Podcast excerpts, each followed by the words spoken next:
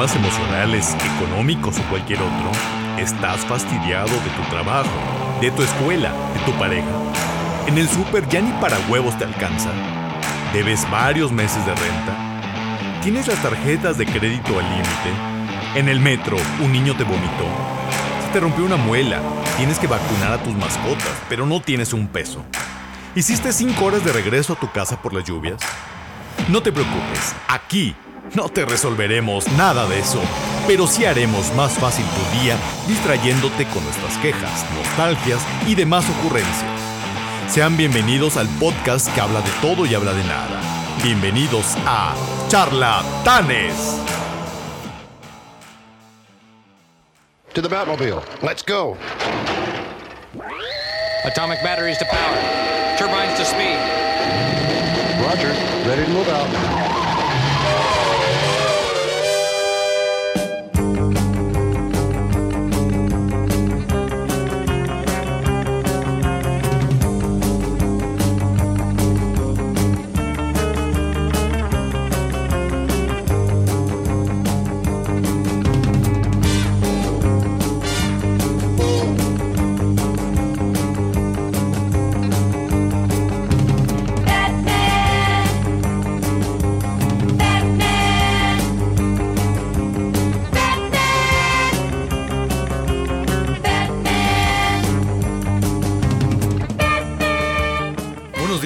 Buenas noches. Yo soy Carlos Dandayapa. Y yo soy Abraham Montoya. Y en este episodio número 5 de la temporada número 2 de Los Charlatanes, hemos dedicado el capítulo a un personaje por todos conocidos. Y nos referimos a Batman, célebre personaje de las historietas y en general de la cultura popular que hoy todo mundo conoce personaje que ya prontamente estará entrando a los casi 100 años, pues fue un 30 de marzo de 1939 cuando fue creado por el artista Bob Kane y el escritor Bill Finger. Y debutó ni más ni menos que en esta serie conocida como Detective Comics, que es una larga eh, publicación de Estados Unidos dedicada al cómic conocida hoy día nada más como DC Comics, y que ha dado vida por casi 100 años a diversos personajes. Y vamos a ver que este cuate, Batman, alias Bruce Wayne, que tiene a lo largo de la historia de Batman, pues podemos decir, Abraham, que tiene distintas facetas. A veces ha sido un tanto rosa, como en esa serie de la televisión de 1960, y posteriormente ha sido un poco más oscuro su personaje. Pero sin lugar a dudas es un tipo, playboy, filántropo, industrial, que da mucho de qué hablar por su propia pasado, y veremos que hay toda una psicología y estudios psicológicos alrededor de este personaje Bruce Wayne, Batman. Y obviamente toda su historia se retrata en la famosa ciudad gótica, que hoy aquí en México podríamos decir que es un justiciero de Catepec, en donde ahí aparece una cantidad impresionante de malandros y ahí precisamente hace su aparición ni más ni menos que el hombre murciélago, Batman.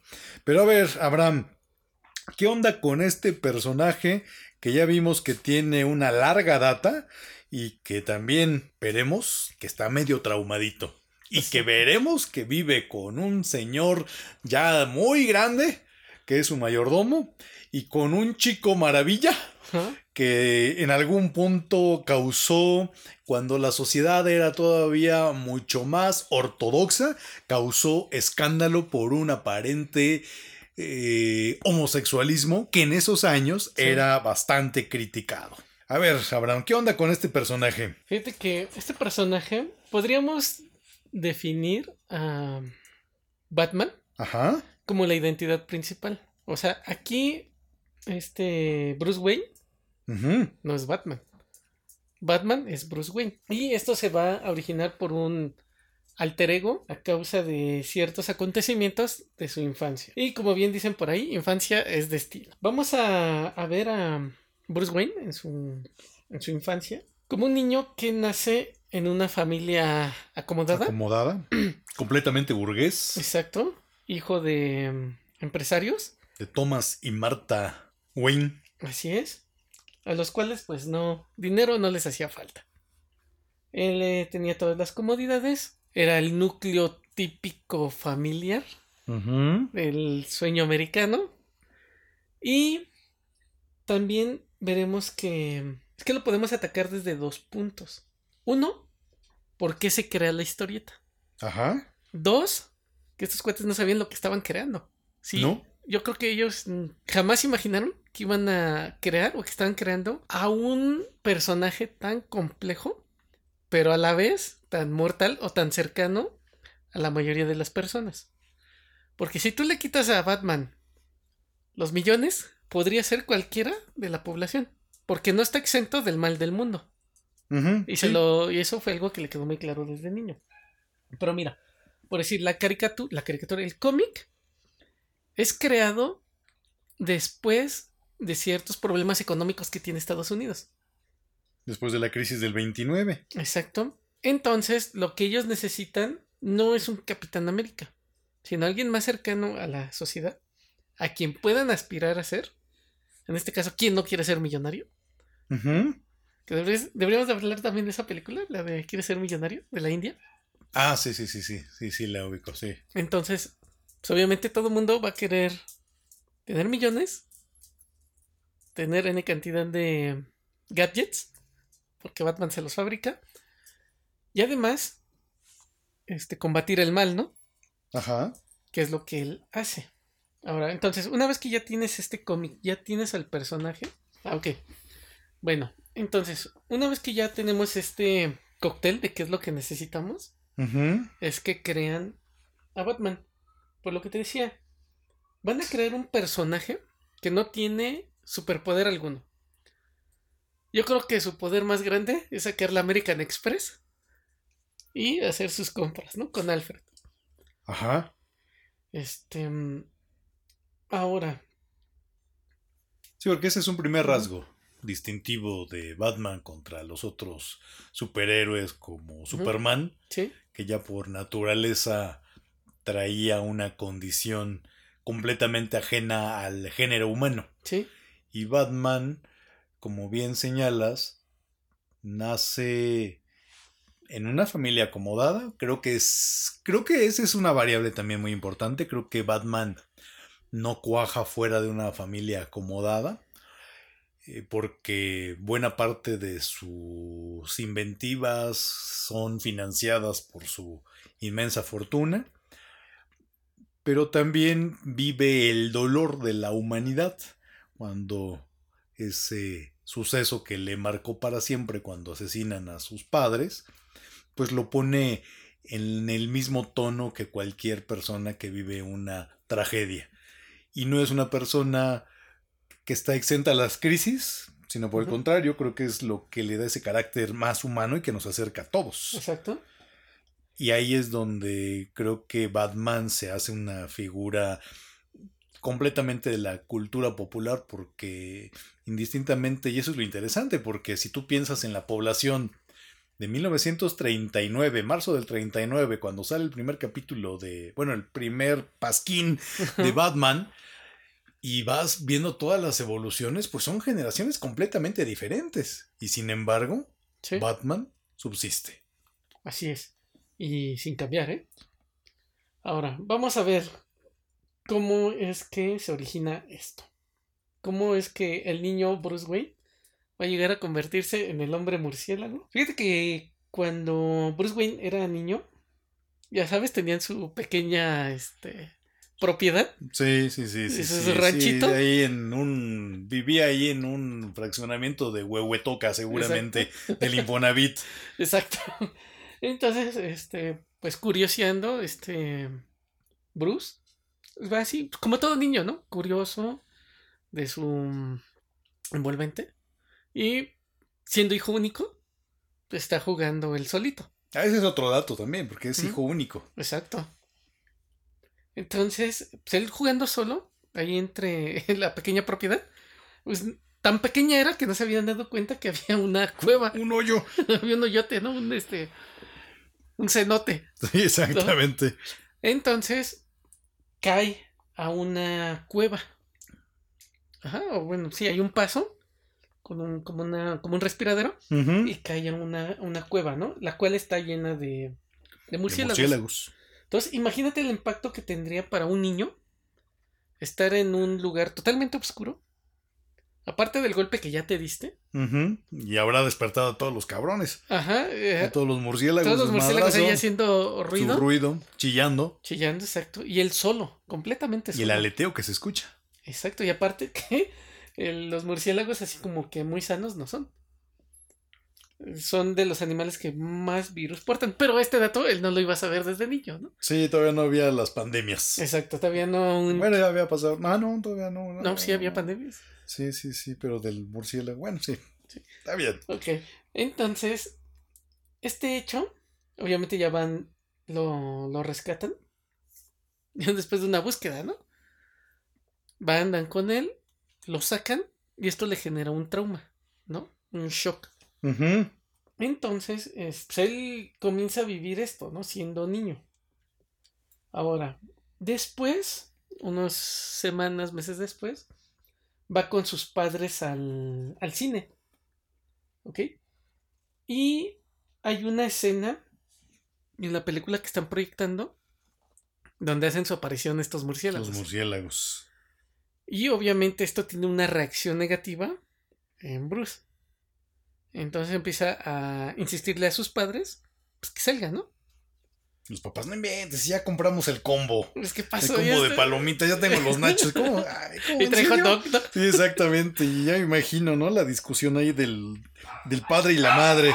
Ahí Tomás con Marta. Exacto, así de te dije que no lo trajéramos. ¿Cuántas veces te tengo que decir? Es que eres bien necio. ¿no? Lo hubiéramos dejado ahí con el Alfred. Exacto. Ya sabes que se llevan bien. Exactamente. Entonces, aquí viene el primer gran error. Se salen este, por una como puertita, una salida de emergencia, pues salen en un callejón. Sí, sí, sí. No sé quién en su sano juicio, con una fortuna así, haría tal movimiento. Pero. Pues ellos lo hicieron. Exacto. Tal vez ellos se sentían en, en, una, en un lugar seguro, ¿no? Entonces ya salen y se encuentran con un malandro, el cual los asalta. Que además era un ratero de poca monta. Sí, exacto, no era así como que. Era un novato, ¿no? Ajá. Sí, era de estos que se suben, ya se la saben, se puso nervioso. Ya se la saben, mi gente. Ajá. Entonces se pone nervioso. Este, Marta, la mamá de, de Bruce. Y llevaba sus joyas al cine. Llevaba sus joyas al cine. Se pone al pez. o sea, ¿cómo te pones con un hombre armado? Al tú por tú, ¿no? Pero bueno, ella lo hizo, cosa que desata pues, una tragedia, ya que le, le disparan a, a Thomas. Como que el, el, broche no jala, ¿no? O sea, como que no se vence, algo así pasa, ¿no? Sí, exacto, hay un forcejeo. Este güey se pone nervioso y pues se le sale el, el balazo, ¿no? Entonces termina con las vidas de Thomas y de Marta. El único testigo sería Bruce. Y el cuate este se llama, según la investigación, Joe Chill. Sí. Que era. Que después por ahí lo agarran, ¿eh? Pero fíjate, también tiene. Eh, ahí también hay muchos paralelismos después con lo que es el hombre araña. Sí. Con el tío Ben. Exactamente. Así es.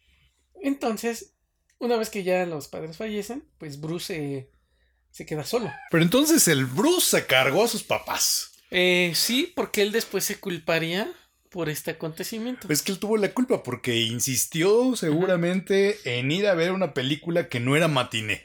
O sea, el horario de la película ya no es una matiné. Siguiente culpable, los papás. Que aceptan llevar al Squinkle a ver una película que no era de niños. Exacto. No era de Walt Disney.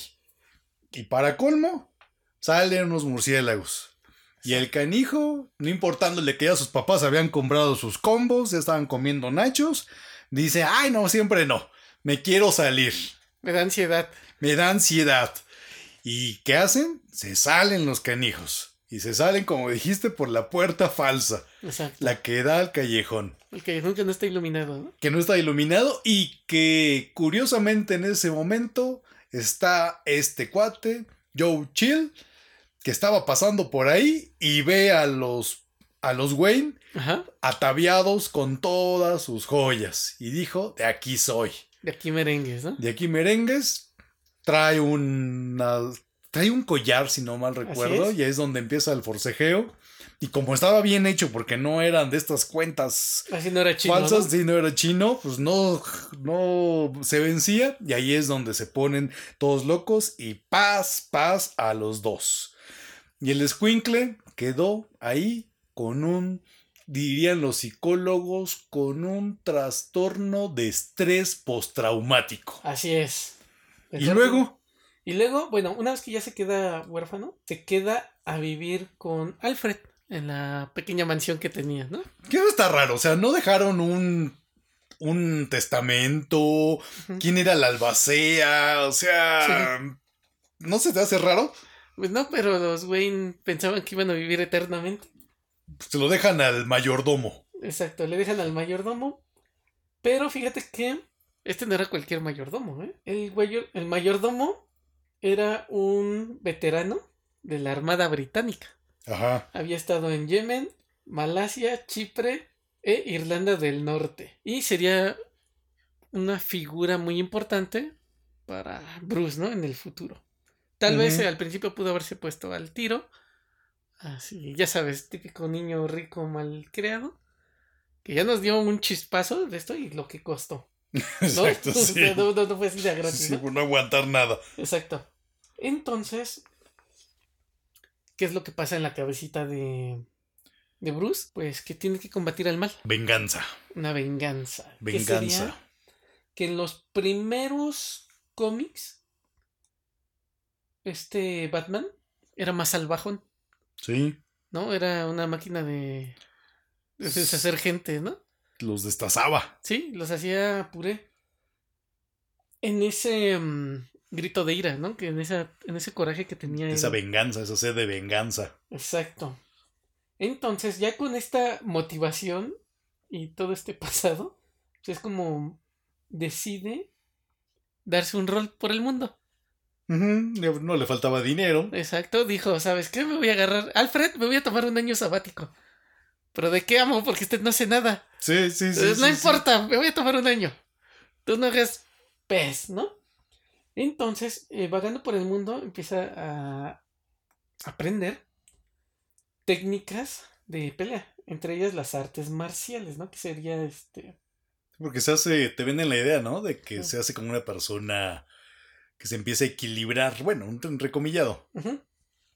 Toma sus clases de yoga, sus clases de respiración y como dices empieza a aprender distintas técnicas. Así es. Y fíjate que por ahí, ahorita vamos a, nombrarlo, pero uno, un personaje que después se volvería o se convertiría en uno de sus enemigos sería quien lo entrenaría. Ok, esa no me la sé. Sí, él, ahorita lo, lo vamos a mencionar más adelante, pero una vez que él es entrenado, se regresa a la ciudad gótica. Ajá. Y ahí es donde ya él crea o se desarrolla el alter ego. Ah, sí, creo que sí, sí, sí, sí, sí, sí, sí, es cierto. es que meten al tambo a Bruce en China. Ajá. Y ahí este lo liberan. Sí, es cierto, sí, es cierto. Y se lo llevan a una especie de templo donde lo entrenan. Entonces, una vez que aprende esta lección nuevamente, ya se va a Ciudad Gótica a vivir la vida. Ya regresa a Catepec. Exacto, ya. Va a tomar venganza contra los Brian que hicieron. Sí, que se subieron a la combi que mataron a sus papás. Exacto. Entonces, este. Estando Bruce en su despacho, con sus libros de ¿Cómo se llama? De estos libros que damos son para adornar. Ah, sí, clásicos, sí, los grandotes. La enciclopedia tenía su enciclopedia británica. Ah, sí, ¿verdad? porque se la regaló este. Ah, y también la de México a través de los siglos, que Exacto. es grandote. y una Clio que le regalaron. ¿no? Exactamente. Entonces, este, él ve un murcielaguito que está dentro del, del. ¿Cómo se llama? Del estudio. Entonces dice, bueno, ya he superado algunas cosas. O eso cree él. Ajá. ¿No? O sea, él ha buscado la solución en todas partes menos en el psicólogo. Pero seguramente leyó. Sí, seguramente por ahí le llegó algún libro. Algún libro de autoayuda. Exacto. Entonces ahí le cae el 20 de que para él superar su miedo y esta etapa que no deja ir y no ha dejado, y al parecer no dejará, este baja a la cueva donde estaban los murciélagos, donde se cayó en su infancia. Entonces, digamos que ahí él ya le cae el 20. ¿Sabes qué? Necesito ir ya a la acción. Sí, él leyó los libros estos de Adiós Ansiedad y dijo, hay varias técnicas, hay terapia cognitiva conductual, hay antidepresivos, pero también hay una cosa que es terapia de exposición. Exacto. Y dijo, si me da miedo esto, ¿qué tengo que hacer? Es exponerme más a los monos estos, que en este caso no son monos, son los murciélagos. Exacto. En teoría, esa terapia de exposición debe de ser Gradual. Pero, como ya sabemos, Bruce no tiene tiempo para este, como dicen los españoles, no tengo tiempo de chiquitas. Entonces él se avienta. Entonces, una vez que él ya está ahí, dice, ya sé, voy a adoptar la imagen del murciélago. Porque yo lo que quiero es atemorizar a los malandros. Y, obviamente, lo que te choca te checa. Correcto. Entonces él dice, bueno, si a mí lo que me da miedo son los murciélagos, seré el hombre murciélago. Entonces es como ya crea su, su alter ego, ¿no? Ahora, él de chavito dijo que iba a vengar la, el asesinato de, los, de sus papás, ¿no? Pero él comienza a tener cierta ética, que vamos a ver más adelante. Ahora, fíjate que lo curioso de Batman es que sí, él tiene problemas psicológicos y sus enemigos también los van a tener. Sí, porque es como una sarta de loquitos que son todos obsesivo-compulsivos y mm, existiendo tantas personas en el mundo, se casan uno con el otro. Guasón, Batman, Batman pingüino. Así Y no friegan a otros, sino que van con el mismo y ahí están. Así es. Y fíjate que aquí vamos a tener lo siguiente cuando Bruce es niño, él entiende que la seguridad es frágil y temporal. Era un niño muy avanzado. Exacto. Pues es que después de ese trauma, ¿cómo no? Ahora, él siempre va a vivir con la culpa. Sí, porque por su culpa los mataron a sus papás. Pues si fue su culpa que se quedó huérfano. Exacto. Pues él se lo chingó. Pues el otro fue circunstancial. Que él iba pasando, ¿no? Él iba pasando. ¿Quién lo sacó? Pues el Bruce. Ok, sí, exacto. Ahora fíjate que este Bruce no sabe llevar la culpa, no la tolera, ¿no? Y no sabe este qué hacer con ella. Y por eso es que él hace como una especie de sacrificio. Porque ya, ok, ya mataron a mis papás. ¿Qué tengo que hacer yo? El siguiente paso es sacrificarme yo. Para poder lavar mis pecados del pasado. Sí, se hace un apóstol de la justicia. Exacto, pero uno medio distorsionado, pero ahí va, ¿no? Entonces él tiene este mm, sacrificio personal que lo lleva a evitar o, sí, estos sí, probables asesinatos, ¿no? Pero curiosamente, Batman no, este, no asesina. ¿No? Él solo quiere vengarse. Pero esa venganza nunca llega a, más allá de una aprehensión porque cree en la ley. ¿No? Y nunca va a pasar cierta línea. Ahora, este Batman se desarrolla obviamente en Ciudad Gótica, que es una ciudad bastante corrupta. Sí, esto digo, es como si fuera Ecatepec o no sé, algo así. O, ahora Salamanca, Celaya, una de estas cosas, algún cártel Jalisco Nueva Generación, estaban por ahí. Bueno, quién sabe por qué Batman vende armas, ¿eh? Sí, sus las industrias Wayne. Ajá. Sí, no son como las más blancas. Exacto. Y fíjate, el entrenamiento que recibe Bruce, güey, es de Ras Al Ghul, que es quien lo rescata de esta cárcel china, ¿no? Pero él empieza a, a manejar o a canalizar este odio. Tienes fuerza, quieres sacarla, pues, dale un madrazo, güey. Y qué mejor que un malandro.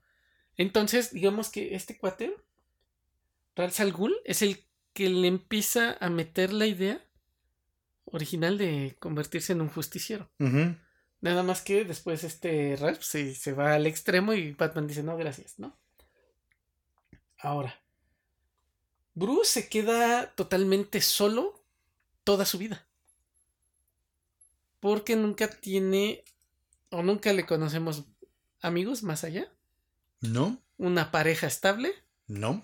Sabemos que tenía su desliz ahí con Gatúbela. Pero algo que debemos de saber es que Gatúbela tenía una seguridad impresionante. Para vestir un traje de látex. Mm. Sin problema y temor alguno, ¿no? Ya se quería a sí misma. Y tenía una seguridad. Tenía amor propio. Exacto. Cosa que Bruce no tenía. No. Entonces los contrarios se atraen, ¿no? Entonces, bueno, ya entra este Batman. Él solo quiere atormentar a ciertas personas. Es como cuando en, mi madrina me dijo, hay gente que trae una bolsa de basura en su espalda cargándola. Y en vez de tirarla está hablando en, metáfora, en una en un bote de basura, la van repartiendo y se la van dejando a los demás. ¿No? Es el caso de Batman. En vez de canalizarlo bien y tal vez atacar los puntos de origen del mal, va repartiendo ahí como que con no con el ¿cómo se llama? con el causal, sino con las consecuencias. O sea, como que no ataca muy bien las cosas Batman, ¿eh? Sí, porque de entrada el propio Alfred, si tan chingones, Ajá. Pues, pues, lo hubiera llevado terapia. Pues sí, ¿no? O sea, tiene, está traumado el squinkle porque vio cómo mataban por su culpa a sus papás y no fue a terapia. Entonces, primer punto. Tampoco le dan su sertralina para que sea ahí su antidepresivo y empiece a estabilizar ahí los neurotransmisores. Y lo que hace es un viaje donde se junta con estos changos, aprende a pelear y se vuelve ese carácter de, de justiciero. Y en efecto, él no. Él tiene problemas de construir afectos. Así es. Porque él concibe, dirían los psicoanalistas, es que tú crees que si amas a alguien como amaste a tu papá y a tu mamá, y te los arrebataron, tú crees que tú eres malo, que tu amor mata. Sí. Y entonces dice este Bruce Wayne, yo no voy a amar a nadie. Es que también está el temor de perder.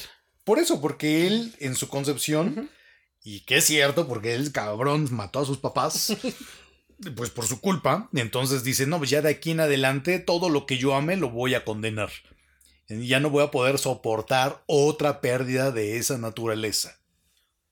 Y fíjate que construir amistad con, con Bruce es difícil porque, como diría mi madrina, todo el tiempo nosotros estamos en pérdida. Y él no tolera la pérdida. Él no acepta perder personas, por lo que ya sabemos. Entonces, si él ama a una persona, dice, ay, la madre, la voy a perder. Entonces, se friquea. Es que no tiene, y realmente, como decías, no tiene realmente amigos, no tiene una pareja estable, solo llega a tener a dos, a un adolescente y a un anciano. Exacto. El anciano es como la figura paterna que viene a suplir a su padre. Sí.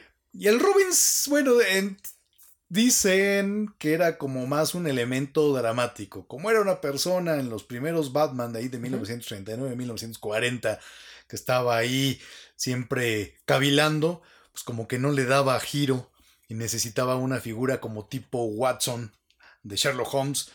y dicen 1941, 1942, encuentran a un adolescente de estos que no se había ido a la guerra y dicen, vamos a ponerle a este como la pareja de Batman para que tenga con quién hablar y otras tantas cosas que en su momento imaginaron. Y fíjate que está curioso este caso de Batman, porque ya sabemos su motivación. Pero. Sí, nada más tiene una motivación. Ajá no es el camino del héroe que conocemos comúnmente. No, de hecho es como un antihéroe si lo ves en cierta perspectiva. Exacto. Porque nadie quiere su vida, ah, bueno, o digamos, nadie quiere su vida completa. Quisiera uno su fortuna. Sí. Pero toda su vida es muy miserable. Exacto, porque fíjate que mm, si nos vamos a la concepción de héroe como palabra, pues es este un ser que está más allá de lo humano, ¿no? Raya entre lo divino y lo terrenal. En el caso de Batman, es un cuate que tiene características totalmente humanas. Sí. Ajá, como lo habíamos dicho hace rato, no tiene ningún superpoder. O sea, podría ser cualquiera con ese presupuesto. Llámese Carlos Slim. ¿No? O sus chavos. Entonces, él no tiene el camino del héroe, que se va construyendo desde que es una persona normal, tiene que iniciar un viaje y tiene que vivir cierta experiencia que lo va a enriquecer, ¿no? En su aprendizaje y en su ser humano. Él no lo tiene. Él es como que se avienta al, madrazo, ¿no? Así como va. Así, ah, sí, la vida le da un putazo. Exacto. Y fíjate que aquí podríamos citar a Víctor Hugo. Él decía, el infortunio, el aislamiento, el abandono y la pobreza son campos de batalla que tienen sus héroes. Y ahí está Batman. Y ahí está Batman. Tiene aislamiento, infortunio y abandono. La pobreza. Pobre niño rico. Es lo único que le podríamos encontrar. Entonces es como se va construyendo este. Este amigo, ¿no? Ahora, fíjate que. Este cuate tiene dos cuernitos, ¿no? Dos orejitas, ¿no? Dos orejitas, pero ¿por qué tiene dos orejas? Aquí vamos a analizarlo con un ser demoníaco. ¿Cómo puedes tú darle miedo a alguien más? Mm. Entonces te vas al subconsciente humano y a lo que nos han enseñado y es este una especie de demonio o de diablo. Sí, demonio negro. Un demonio negro, exacto. Ahora, este, obviamente también tiene una relación con el murciélago, pero el murciélago no tiene esos cuernitos. No. No tiene sus orejotas. Tiene sus orejitas así como pero sí tiene orejitas como puntiagudas, ¿no? Sí, pero son así como más radares, ¿no? Ahora, esto pues, es con la finalidad de causar ese, ese miedo, ¿no? Ahora, la, en un estudio que se hizo, decían que la ceja de Batman tiene un ángulo. ¿Ok? Y ese ángulo de la ceja también se, se relaciona con el mal. Si tú ves a todos los malos, tienen la ceja con ángulo. Ok. Entonces también es parte de la identidad de Batman, ¿no? O sea, obviamente no iba a causar el mal disfrazado de panda. No, y no, no, no, no cuaja. Exacto. En sí, es una ceja muy similar a la del guasón. La que tiene Batman en su traje. Ok. O en sus trajes, ¿no? Y la otra característica que él utiliza para lo de su mascarita es que él tiene los pómulos muy marcados. Sí. Y eso también es una característica de nuestros héroes. Así como que es imponente, ¿no? Torbo, rudo. Exacto. Y aparte, la única parte que él deja descubierta de la máscara es la, la mandíbula.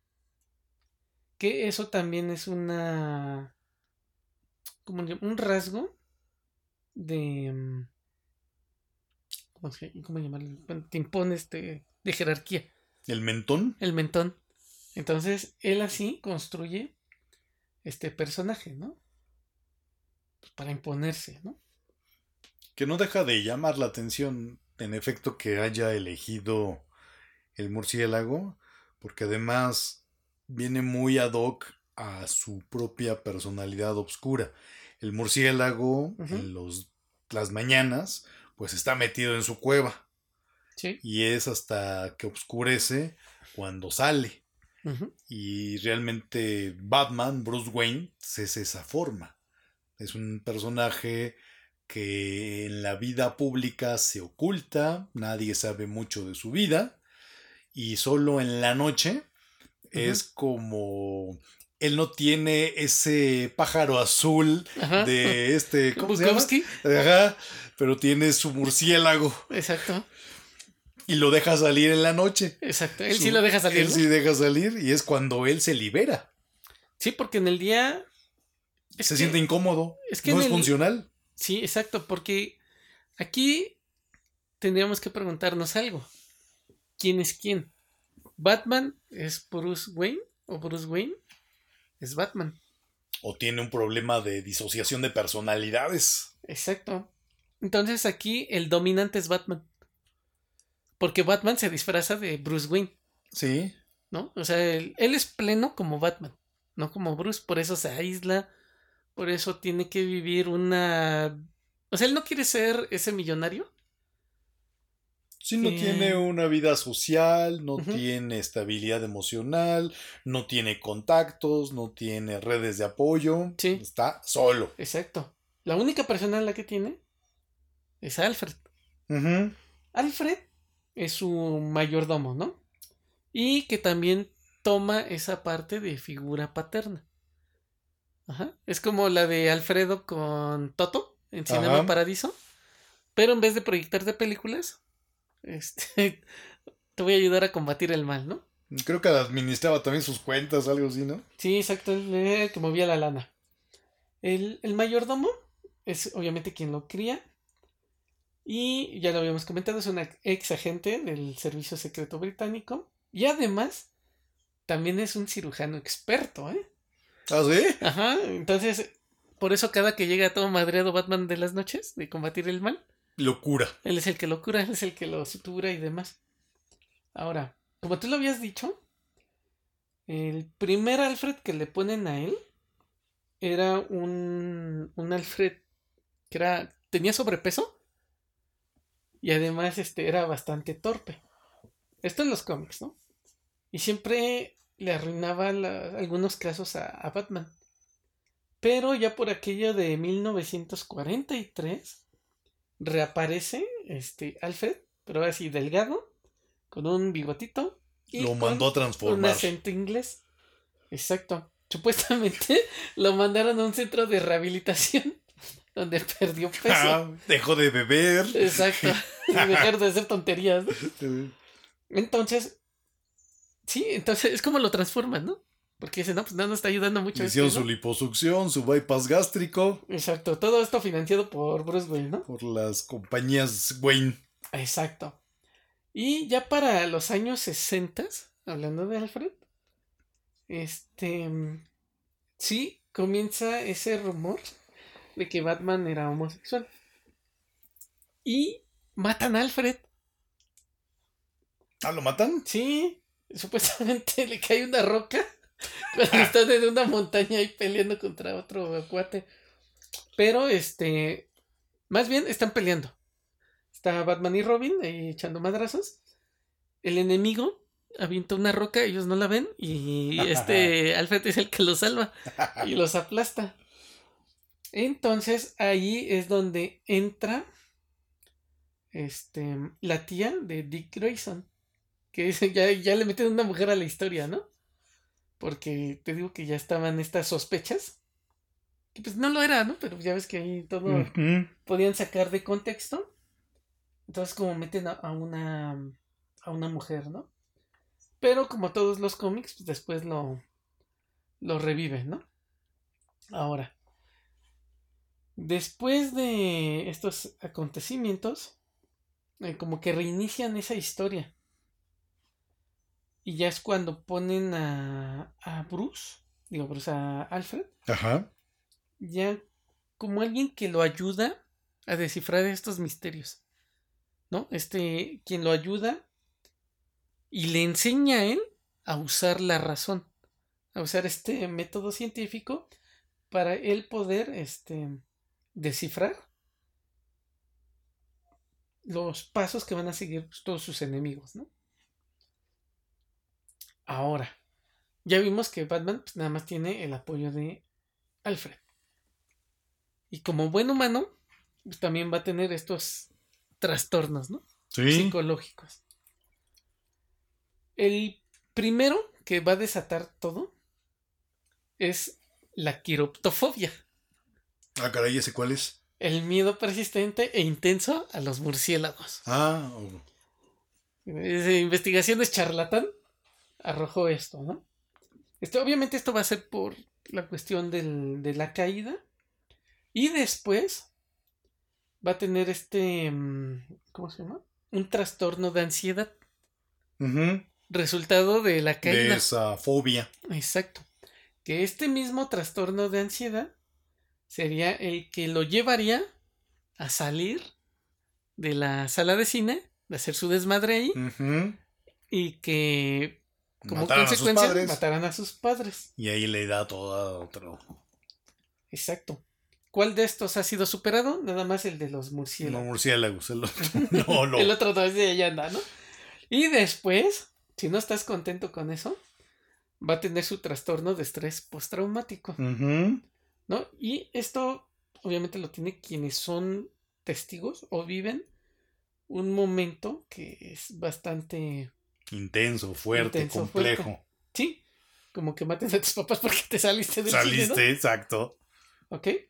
Ahora, para esto, obviamente sabemos que este, mm, este evento pues lo va a llevar todavía más, este, más allá, ¿no?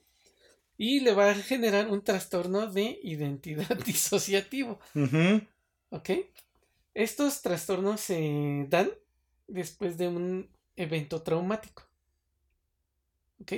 Y te dice que puedes tener dos o más estados de personalidad. En este caso va a ser el de Bruce Wayne y el de Batman. ¿Cuál de los dos es el original? No lo sabemos. Tal vez en una de esas, ninguno de los dos es la que debería de dominar. No, tal vez la condición real la dejó de lado adoptó la de Batman y Batman crea un alter ego. Ok. Que sería Bruce Wayne. Bruce Wayne. Que dijo, ah, mira, ya tenemos este disfraz de millonario. ¿Qué te parece si lo utilizamos? Seguramente, seguramente no estaban, no estaba desnudando su alma y el cuate llevaba muchos traumas, llevaba muchos complejos, su dinero lo hacía, seguramente le hacía más ligera la vida. Exacto. Eso que ni que, yo creo que si te va a tocar algo así, pues mejor que te pase como a Bruce Wayne, que te pase en la combi. Exacto. Entonces yo creo que lo vivió complicado. Estaba el, el Bruce, o como llamaban aquí, este Bruno, le decían, si no mal recuerdo, Bruno Díaz. Sí. Bruno Díaz. y en esas tropicalizaciones latinoamericanas Exacto. Ah, pasó de Bruce Wayne a Bruno Díaz. Ok. Y fíjate que aquí Bruno Díaz este, va a desarrollar este trastorno ya en la vida adulta. Sí, no, no es que él no trabajó su crisis. Sí, no, él estuvo viajando por el mundo, ¿no? La evadió, la evadió, la evadió. Eh, como dijiste bien, nada más pudo enfrentar su fobia a los murciélagos. Pero los otros no los trabajó. Sí, no, eso no le interesaba, ¿no? No le interesaba, no quiso abrirse. Exacto. Entonces, fíjate, sabemos que él desarrolla esto en su vida adulta y además lo genera siendo consciente de ello. No fue parte de su subconsciente. También hay una raíz a partir de una decisión. Sí, porque también te pintan a este Bruce Wayne como una persona que sí tiene un IQ alto. Así es. Y que puede venderse unas historias bastante estructuradas. Fíjate que en la última, este, lo pintan como que está medio güey, o sea, es más humano. O sea, porque el acertijo le deja por ahí cierta ¿Ahí no lo pasa? Y no, como que la veía y decía, pues parece esto, ¿eh? Y al final el acertijo se decepciona de él. Porque le dice, ay, güey, o sea, no eres tan inteligente como yo pensaba. Entonces, pues también él no sabía que pues el Alfred era el que le echaba la mano, ¿no? Y descifrando las cosas. Ahora, después, ¿qué más va a tener nuestro amigo? El trastorno persistente del duelo. Como ya lo dijimos, él no suelta o no termina de culparse por la muerte de sus padres. Y mientras si escucha este podcast, que, del cual hemos estado diciendo que fue culpa de él.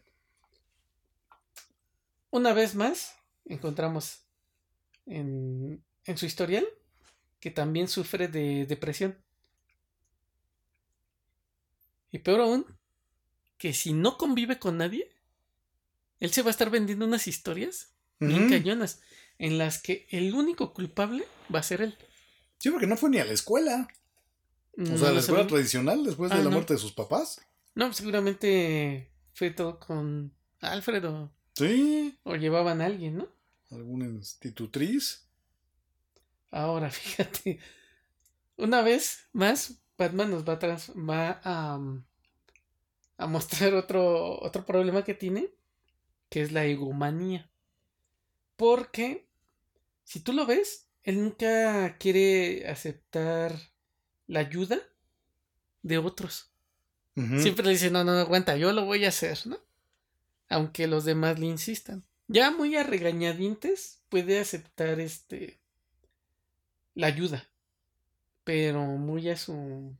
muy a su modo, ¿no? Sí, es como el Batman del Lego. ¿Te lo has visto? Que es así muy sobrado, muy odioso. Ah, no, nunca lo he visto. Y fíjate, ahí te va la otra. Va a tener el síndrome. Es que no sé cómo se pronuncia. Se escribe Munchausen. ¿Y ese cuál es? Es un síndrome en el cual los padres maltratan a sus hijos y los exponen a los peligros. Llámese voy a exponer al peligro a Robin. Ah, ya. Ok. Que ni era su hijo, pero finalmente. Ah, te tengo un chisme. Chisme caliente, ¿eh? Calientito. ¿De quién es hijo? Me acabo de enterar de una bala perdida que tiene Batman. ¿A poco? Ahorita lo, ahorita lo mencionamos. Y luego va a tener coulorofobia, que es el miedo a los payasos. Ah, ya. Entonces, este va a ser un punto de donde se va a agarrar el guasón. Entonces a lo mejor el guasón era un payasito común y corriente y este le agarró el odio. Sí, exacto. Y luego va a tener este. ¿Cómo se llama? Problemas con, sus, con su control emocional. ¿Por qué? De manejo de ira. Sí, exacto. De sus emociones. Sí, porque de que se enoja, se enoja. Y va a madrear el primer güey que se le atraviese. Pero también vamos a ver que desarrolla un poco de resiliencia. Ah, sí. Esa la tiene ahí desarrollada. Sí, sí, sí. No ha superado todos estos puntos que acabamos de manejar, pero este, por lo menos hay resiliencia de su parte, ¿no? Y podríamos ver que puede superar algunos problemas como este el de los murciélagos. Ahora, también todos estos problemas psicológicos le van a traer algo interesante a Batman que va a ser su sentido de la justicia. Mm. El cual también es bastante, digamos, claro, en el sentido de que él no mata. No usa armas. No usa armas. Porque una arma fue la que le quitó la vida a sus padres. Entonces él dice, bueno, si yo odio el rojo, no me voy a vestir de rojo. Entonces por eso él no usa armas tampoco asesina. Digamos que él tiene una línea bien marcada. Tiene su propio código. Exacto, tiene un código que dice que no va a caer en esto. En sí, en una de las películas, precisamente en la, en la última, este, sale esta gatúbela que ya va a matar a alguien y le dice, si aprietas el gatillo, te conviertes en uno de ellos. O sea, como que le dice, no hay vuelta atrás. Matas a uno, luego te vas a seguir con otros, con otros, con otros. Y pues se supone que te vas a convertir en lo que tanto odias, ¿no? Que eso es. Tiene muchas fallas en su lógica. Exacto. Y ahí va la siguiente. En una de las películas, para que no se les caiga el chiringuito, dirían los españoles, y la gente siga creyendo en la autoridad, tienen que mentir. Porque el cuate que es el. ¿Cómo le llaman? Dos caras. Cometió unas atrocidades. Pero para que la gente no se desilusione y sigan su ejemplo, porque antes era bueno, nada más que el guasón lo lleva ahí al camino del mal. Este dice, no, pues sabes qué, vamos a hacer o vamos a formar la figura del mártir con él. Entonces Batman dice, uy, o sea, ¿qué pedo?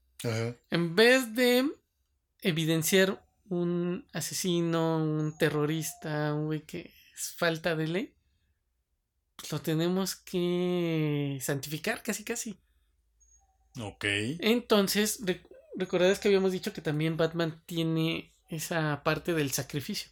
Sí. Entonces él se culpa, o a los medios les dicen que Batman fue el que ocasionó todos esos problemas. Y no el, el dos caras. Entonces ahí ya vemos como que, pues, ¿qué pasó mi Batman, no?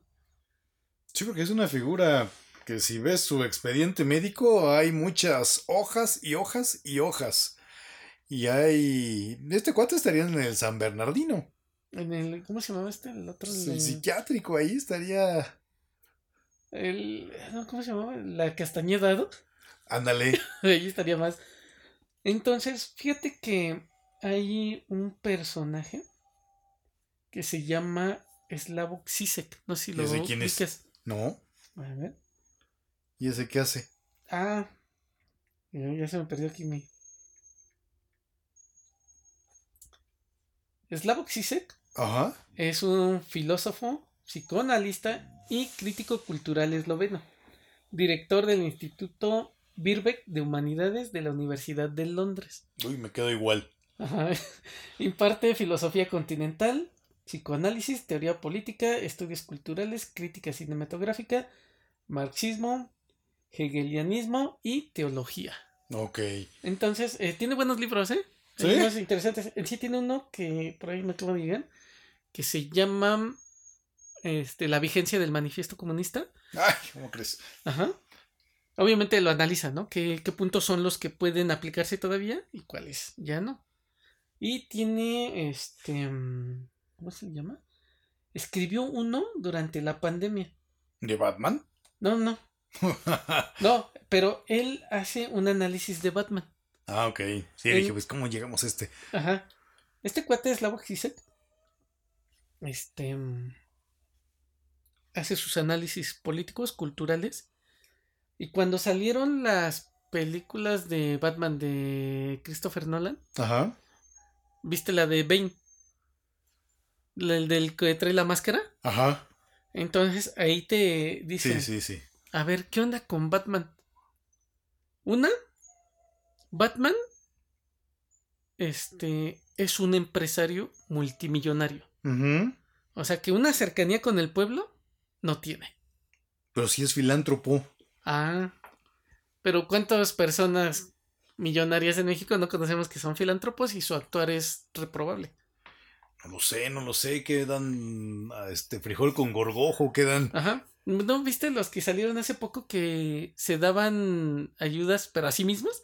¿Y les decían impuestos? No. Bueno, por ahí va, ¿no?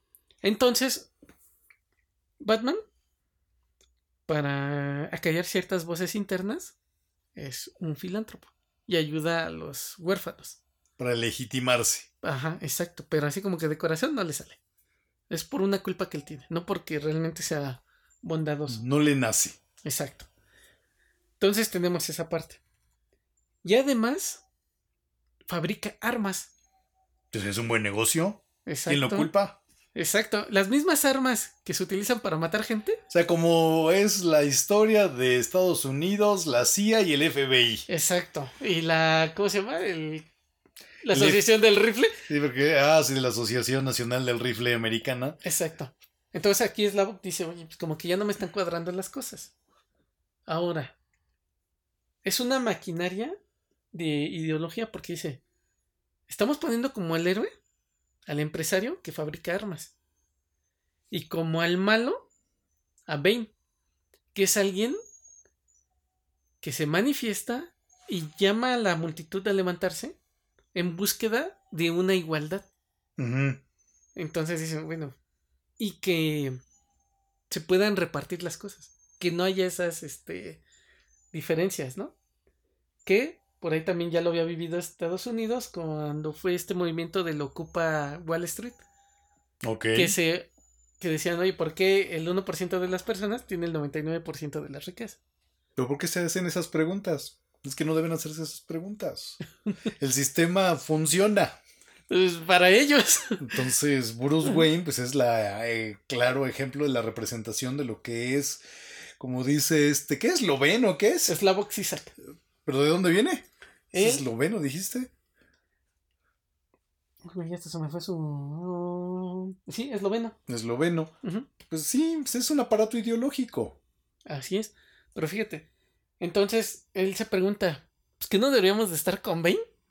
No, porque él va contra el status quo. Exacto. Entonces, Bane, al ser una amenaza contra los de arriba. Contra el status quo, claro. él es el malo. Claro, y hay que acabarlo. Exacto, entonces ahí es donde entra. Y fíjate, Slavoj Zizek todavía dice: Todos los cuates que han sido revolucionarios tienen amor por el pueblo. Y te pone unos ejemplos, ¿no? Él le escribe todo un, este, un buen artículo de esto. dice, pero Batman, ¿qué? Bane amaba al pueblo y amaba a la chava esta, a la... ¿Cómo se llama? Esta... Ay, se me fue el nombre de la... del personaje.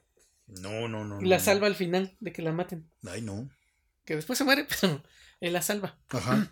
Entonces, pues dice, no, pues qué pasó, ¿no? El empresario, bueno, que fabrica armas, va a ser este Batman. Y el malo va a ser aquel que le dice al pueblo que pues, las cosas no tienen por qué ser así.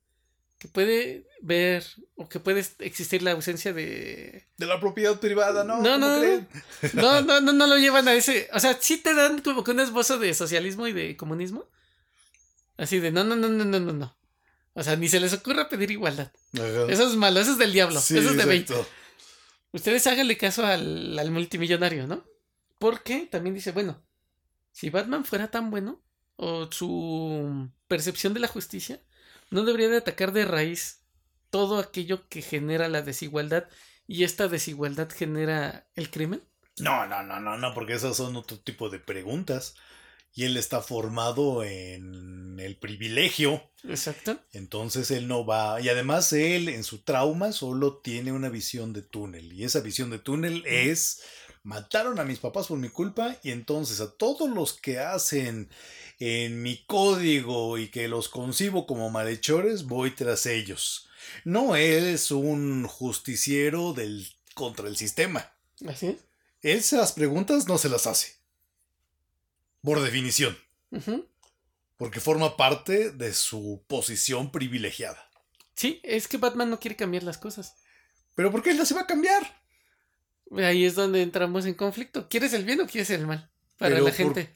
Pero no, no, no, no, no, no, no, deja las cosas como están. Nada más persigue a los Brian, a los Kevin, esos que se andan subiendo a las combis. Sí, el otro son temas que ya la, la lucha de clases se encargará en su momento. de manera inexorable. Exacto. Entonces aquí tenemos esto, o sea, Batman no va a ir al origen. Nada más va a ir por las consecuencias. ¿No? Y para él, como tú lo dices, en esta visión de túnel, para él va a ser lo correcto.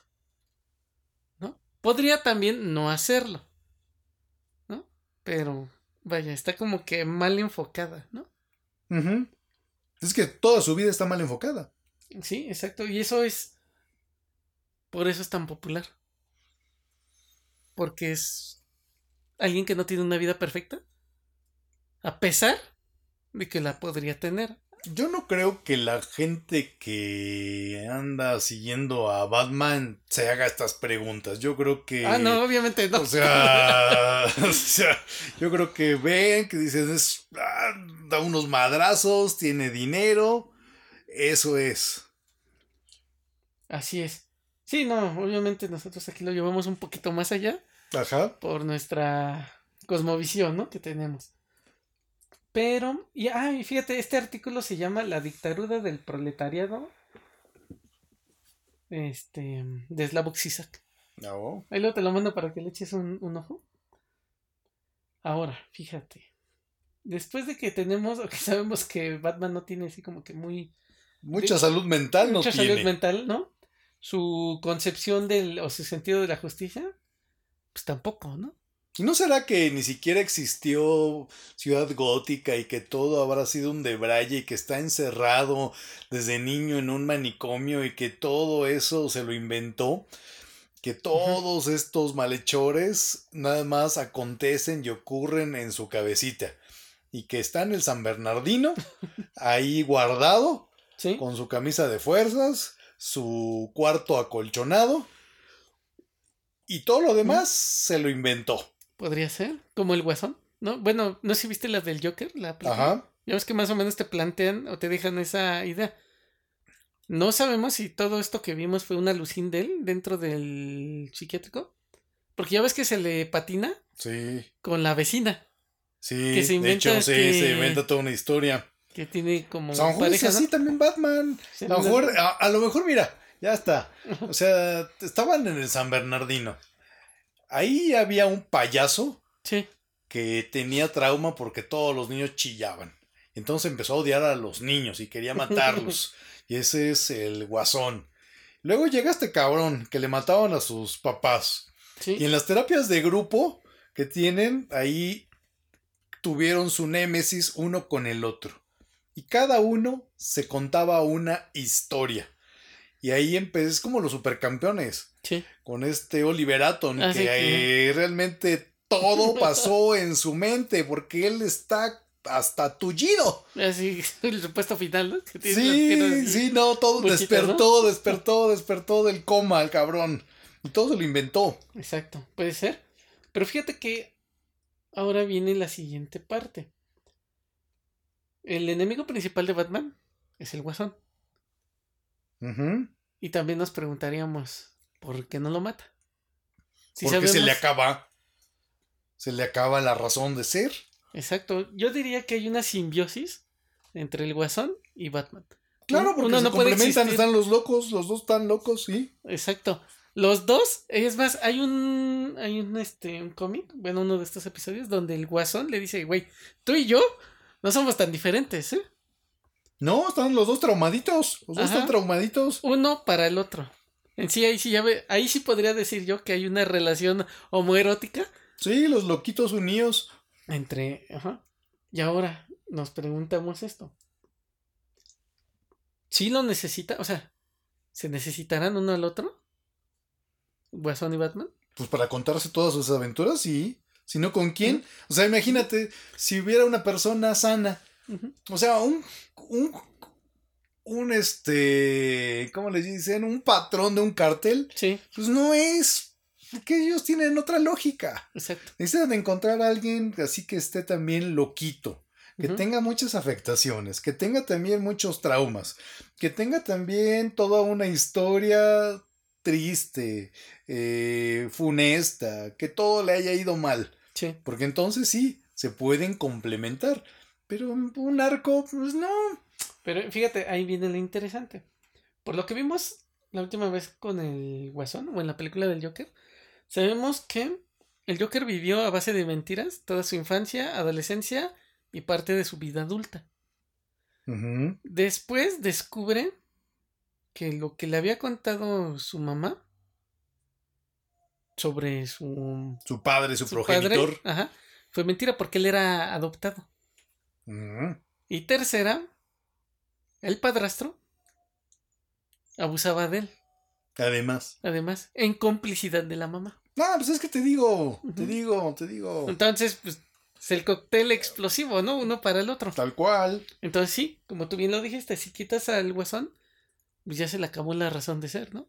Pues sí, porque en efecto, no es el no es el revolucionario de la dictadura del proletariado que busque quitarles relaciones sociales de producción para transformar la base económica. No, a ese güey no le importa eso. Ahí estaba Bane, ¿no? Para eso. Sí, no, no, no, no. no. Y, y se lo chingó. Se lo chingó para demostrar que el status quo se conserva. Punto. Exacto. Y luego el, el guasón, pues es otro tipo traumado que sufrió violación, incesto y en complicidad con la que lo adoptó. Exacto. Entonces vivieron una vida nefasta y el otro güey se chingó a sus papás porque no querer aguantar la película. Entonces sí. Estaban mal, estaban malitos los dos. Estaban malitos los dos. Ahora, fíjate, aquí en investigaciones charlatán, encontré que Batman sí tiene una, una ética, que es la deontológica. A ver, ¿cómo? La deontológica juzga la moralidad de un acto en base a características intrínsecas al acto mismo. Ajá. Si lo traducimos al español, es Batman te va a juzgar más por un acto a corto plazo que a todas las consecuencias que pueda tener. En este caso, él no puede matar al guasón porque está mal matar. Pero él no, eh, su visión es corta. Porque si tú matas al guasón. Se acaba todo. Se acaba todo y puedes prevenir todos los asesinatos que va a desatar el guasón en un futuro. Él sabe que este cabrón se va a volver a escapar. Es como el juego del gato y, le va a ayudar. Exacto. En una de esas hasta este güey es el que le da una llave ahí bajita a la tenaza, ¿no? Pues sí. Para que te escapes. Entonces, la deontología te juzga por tu acto, más no por la consecuencia de tu acto. Y es la que se basa Batman, por eso no se chinga al huesón. Y fíjate que. Pero ese es del Batman ya más oscuro, ¿no? Sí, del más que nos ha tocado Porque... En sus primeros años es el que decíamos, es un ah, Batman salvaje, ¿no? salvaje, que es el Charles Bronson de esa época. Pero que después lo van suavizando y que alcanza su punto más rosa con la serie de los sesentas. Cuando está ahí Batman con Robin. Y ahí te acordarás que incluso hay estas imbricaciones con el avispón verde y Cato. Exacto. Pero, pero fíjate, esa, esa es muy rosa. Este Batman que estamos viendo ya es un Batman que está traumado. Sí, este güey no está bien. O sea, este está desequilibrado mentalmente. Y como dices, no sabemos si es bueno o es malo, pero está traumado. Exacto. Eh, eso ya da miedo, ¿no? O sea, no sabemos si es bueno o es malo. Ajá. ¿Y a quién estás idolatrando, no?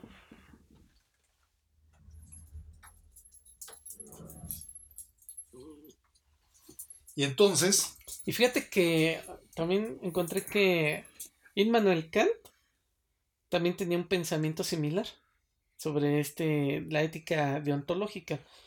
Y él también decía que los deberes más importantes deben de ser universales y categóricos. No se aceptan excepciones. Ok. Pero ahí volvemos a encontrarnos otra contradicción de Batman.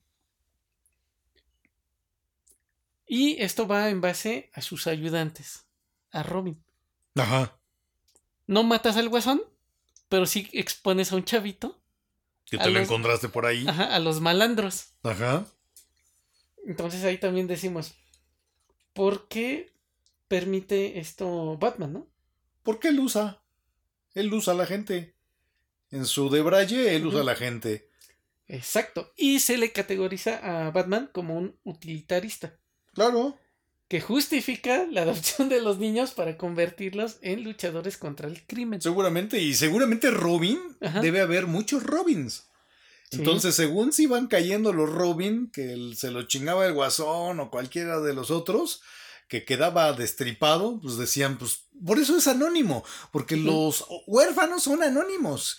Hay un montón, son pelones de hospicio. Es el nombre genérico. Y entonces seguramente iban cayendo un montón de Robins. Exacto. Y fíjate, aquí Batman, vamos a ver que sí tiene varios este, ayudantes, ¿no? Saco aquí mi...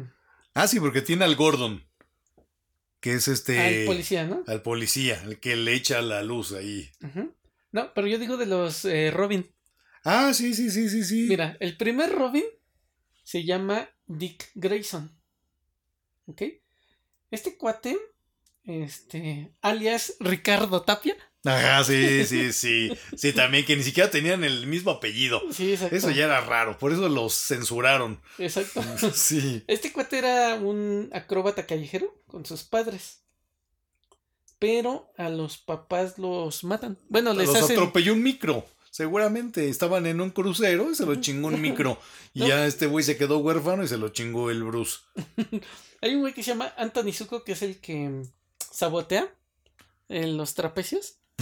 y ya se, muere, ¿no? Entonces, Batman lo, se hace su tutor. Y bien, se lo lleva a chambear con él, ¿no? Sí, exacto. ¿Qué chamas hacía? ¿Quién sabe? Exacto. Pero el tiempo pasa, Robin crece y se vuelve, si no mal recuerdo, este, el ala nocturna. O sea, se emancipa de ¿Se Batman. Emancipa? Y ya hace su, su aparte, ¿no? Y después va a tener un segundo Robin. Otro. Después de que, bueno, que no se murió, se emancipó. No, no se murió, se emancipó. Ya después de que le sacó Después de que le hizo todo lo que le tenía que hacer. Exacto. Y sació sus más bajos instintos el Bruce. dijo, venga el siguiente. Exacto. Luego tiene a Jason Todd, ¿ok? ¿Y ese este qué le hizo? Ah, fíjate que este cuate lo descubre robándole los batitapones al batimóvil. Entonces la agarra y órale, cabrón, ¿qué estás haciendo? ¿Qué estás haciendo? Exacto, entonces ya se lo lleva con él, ¿no? A regañadientes. Dice, bueno, estaría bien este. Sí, otro ayudante. Otro, ya, no tengo al otro güey, entonces que venga este. Este, pero a este sí lo mata el guasón. Este sí. Este sí. Pues sí, porque era mera. Este, el otro era al menos circense, de familia circense. este era taponero. Sí, no, este era ñero, era. Este, exactamente, sí, era más prescindible. Pero fíjate que al parecer a todos los lectores no les caía bien este cuate, el raterillo. Ah. Entonces, no sé cómo se dieron cuenta estos cuates de DC Comics. E hicieron una encuesta telefónica.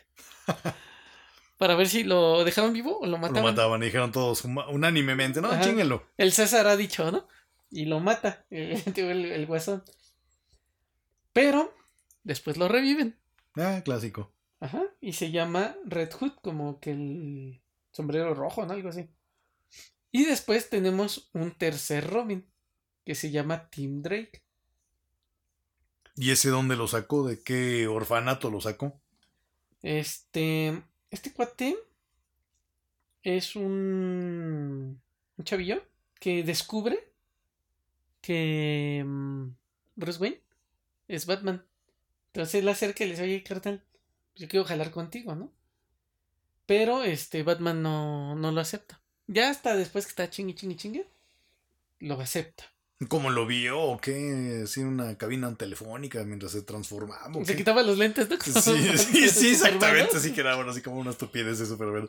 Exacto. Y luego va a tener a Stephanie Brown como la cuarta Robin ya cuando se aburre de, de exploraciones. Exacto, ya este. Ya no panoscopias. ya no le gustan los tornillos, ahora va por una tuerca, ¿no? Pero este. Esta chavita. Este Batman le dice, oye, ¿sabes qué? Es mucho en tu desmadre. Ya pasó tu prueba de tres meses y la dan de baja. ya acabó tu beca, de siervos de la nación y ya estuviste un año en tu práctica profesional, llégale. Sí, ya. Entonces después de tres meses la dan de baja y en una pelea donde se mete ella, según para demostrarle a Batman que pues, era la chida, es que la mata, ¿no? Ah, ¿sí? máscara negra. No, pues entonces no era la chida. Sí, ¿no? Y luego, ahí viene el chismecito caliente. Un día llega una mujer de nombre Talia Al Ghul. Ajá. Que es la hija de Ras Al Ghul, el malo que entrena a, a Batman. Y le dice, oye, ¿te acuerdas de esa noche loca de pasión que tuvimos tú y yo? Sí, aquí está. Aquí está y te lo dejo. Y te lo dejo. Se llama Damián. Damián, eso está nombre de la profecía. Exacto, entonces se llama Damián Wayne, que es hijo de Bruce Wayne. Ajá. Y él va a ser el Robin número 5. ¿Y también se lo chingan? Eh, no. Se lo quieren chingar, pero todavía no. Pero este güey es un. La mamá ya no lo soporta. Es un ah. desmadre, es un hijo de la chingada. Es un adolescente. Es un adolescente, exacto. Como hay millones en el mundo. Exacto. Como hay muchos aquí en satélite. Ah, sí. Bueno, y en todo el estado, pero. Entonces ya van y se lo dejan. Entonces, dice, bueno, pues ya vamos a ver. Entonces, como él ya lo viene entrenado como una máquina asesina, pues le dice, ¿sabes qué? Mejor vente para acá. Pero fíjate que este güey sí asesina. ¿Este sí? Es decir, le gusta la sangre. Exacto, Damián sí asesina. Es un. Pues es que hasta el nombre, pues le ponen el nombre de la profecía, pues sí. Exacto. No por algo, ¿no? Entonces ya después, este. ¿Lo meten a la cárcel o qué? No, le ponen precio a su cabeza, este Ral Gut, su abuelo. Ah. Entonces ya fingen la muerte de este chavito para que ah. lo dejen de estar, este. Chingando. Chingando. Entonces, aquí entramos de nuevo. Con otro. ¿Era necesario que expusiera a estos chavitos? Claro. Pues es que nada más los usaba, era esa visión utilitaria completamente. Mientras me servían, padre. Ya no me sirven, bye. Exacto. Entonces, ahí entramos a lo siguiente. Gatúbela y, las y los problemas que tiene este cuate para sus relaciones. Sí, no puede tener relaciones duraderas, solo efímeras, es como de tiempo líquido. Exacto. Fugaces. está con su smartphone, ¿no? Exacto. Entonces, este. Le trae ganas a Gatúbela. Ajá. ¿No? Creo que todo el mundo le trae ganas a Gatúbela, ¿no? Pero vaya, él sí llega ahí como que a concretar algo. Pero nunca se casa con ella ni nunca formaliza algo. No, no puede. ¿No? Porque se le cae el changarro. O sea, no tiene la capacidad de verse a futuro o más allá con una persona. De estructurar su vida, de estabilizarla, no. Entonces vemos que Batman como que tiende a ser autodestructivo.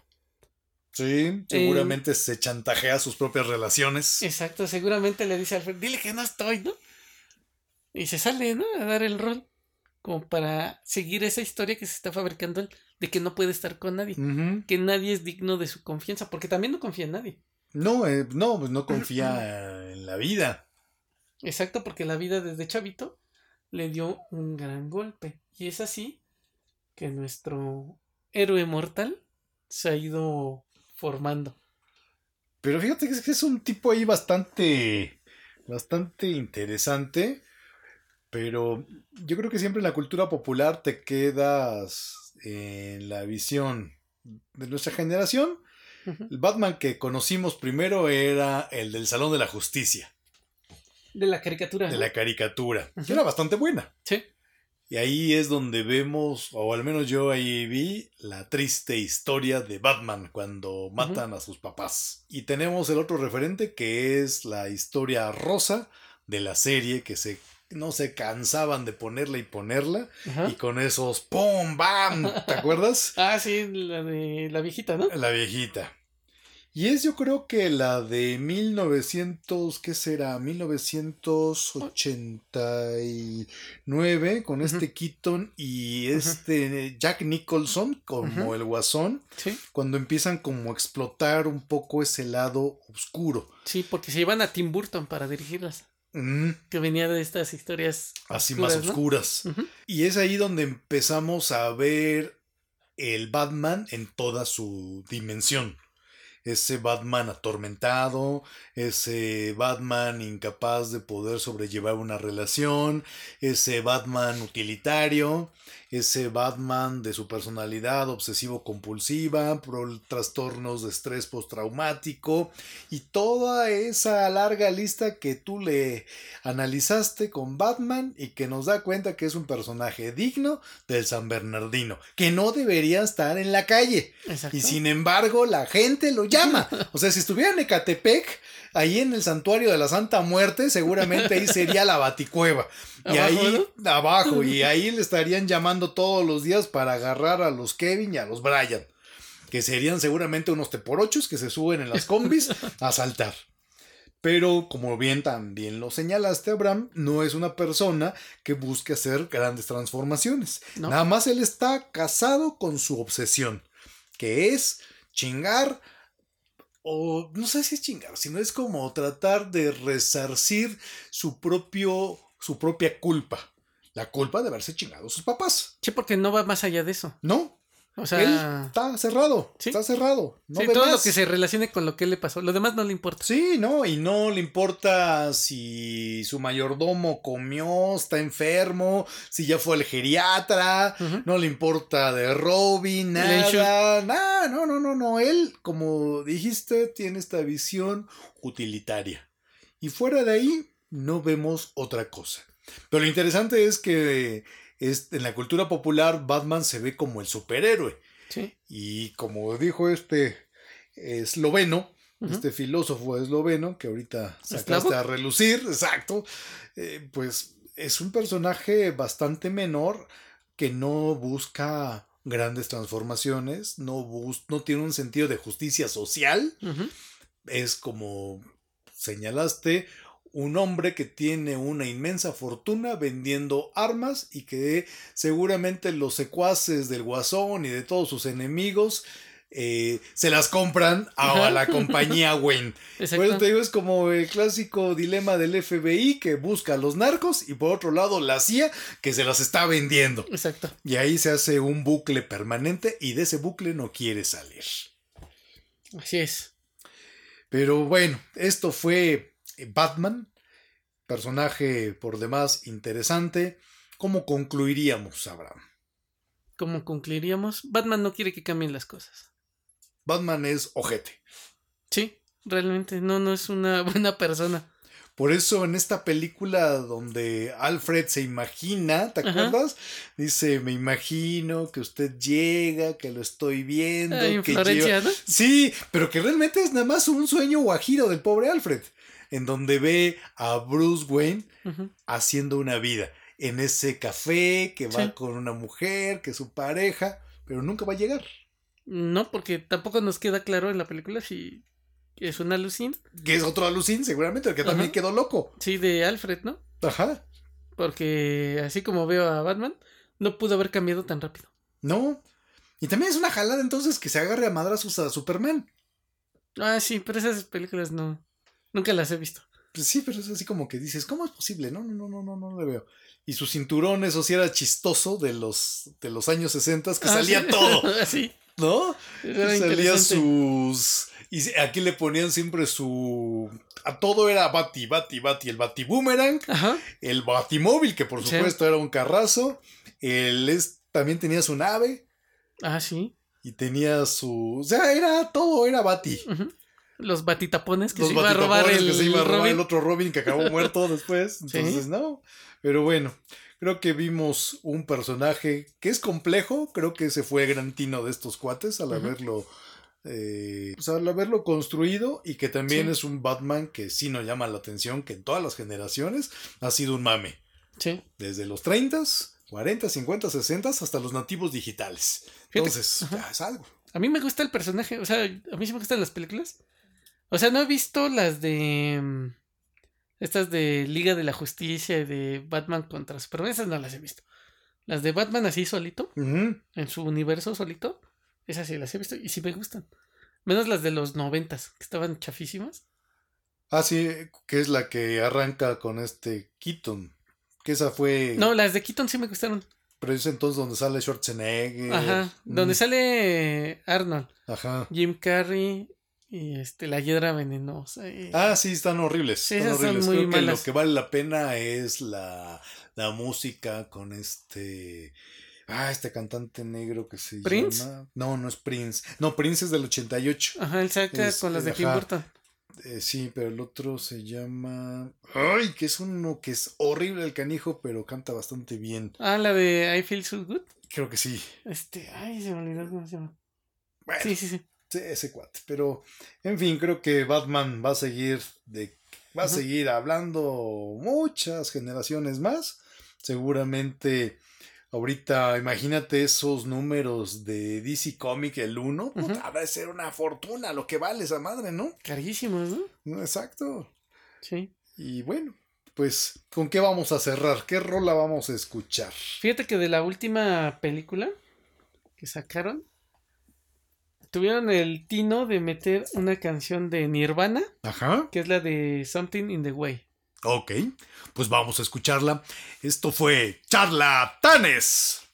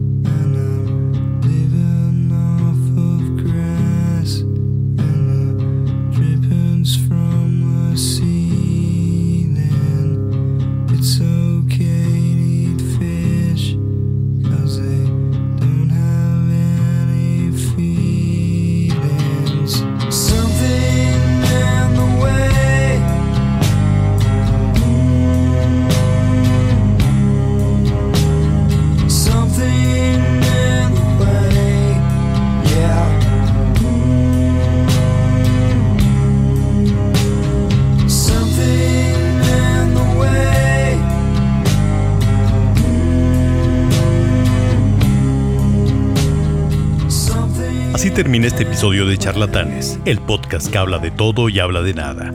Gracias por tu preferencia y compañía. Por favor, no olvides suscribirte a nuestro podcast y seguirnos en nuestras redes sociales. Y recuerda que pronto volveremos con nuestras ocurrencias en otro capítulo más de Charlatanes. Hasta la próxima y recuerda, Carpe Diem.